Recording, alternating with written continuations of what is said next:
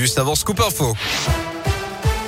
Et l'actu dans l'un, elle m'a connaît avec vous, Colin Cotte. Colin, bonjour. Bonjour Yannick, bonjour à tous. À la une aujourd'hui, les combats qui s'intensifient à l'est de l'Ukraine. Ce vendredi, la gare de Kramatorsk, utilisée par la population locale pour fuir vers l'ouest du pays, a été bombardée par l'armée russe ce matin. Au moins 30 morts et une centaine de blessés selon un dernier bilan.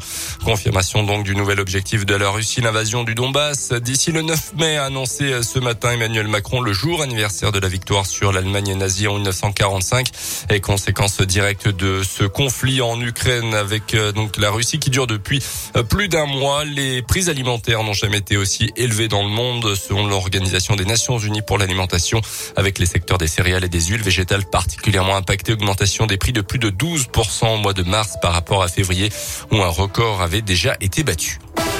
Dans ce contexte, c'est ce vendredi le dernier jour de la campagne électorale en France, 10 moins 2 avant le premier tour de la présidentielle.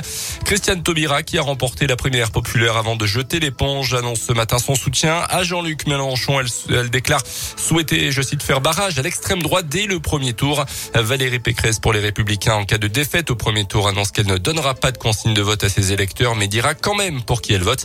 Alors que la période de réserve débute ce soir à minuit, les candidats s'efforcent toujours de rassembler les voix manquantes, les grillés. Oui, c'est clairement le sprint final pour les 12 prétendants à l'Elysée à 48 heures maintenant du premier tour. Alors certains ont choisi un dernier passage sur le terrain. L'écologiste Yannick Jadot passe la journée à Lyon où il va visiter la plus grande chaufferie biomasse de France dans le 7e arrondissement.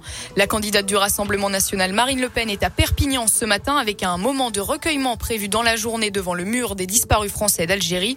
À droite, Valérie Pécresse se rend dans le Vaucluse. Elle rencontrera des vignerons. Ce sera le mont Valérien près de Paris pour le candidat de Debout la France Nicolas Dupont de son côté, le communiste Fabien Roussel organise un apéro Roussel de fin de campagne à Paris. Et on notera aussi les derniers meetings pour Philippe Poutou à Grenoble et Rouen pour Nathalie Arthaud.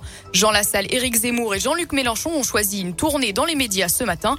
Et enfin, Emmanuel Macron visera clairement les jeunes ce soir avec une dernière apparition sur le média en ligne brute à 19h. Merci Léa. Et on rappelle que pour l'instant, les intentions de vote données par les derniers sondages dessinent un scénario identique à celui de 2017 avec Emmanuel Macron qualifié avec Marine Le Pen pour le second tour. En Auvergne, un Bourbonnais de 49 ans interpellé dans l'ouest du pays. Selon le Parisien, il a été mis en examen écroué à l'issue d'une enquête de l'Office central pour la répression des violences aux personnes.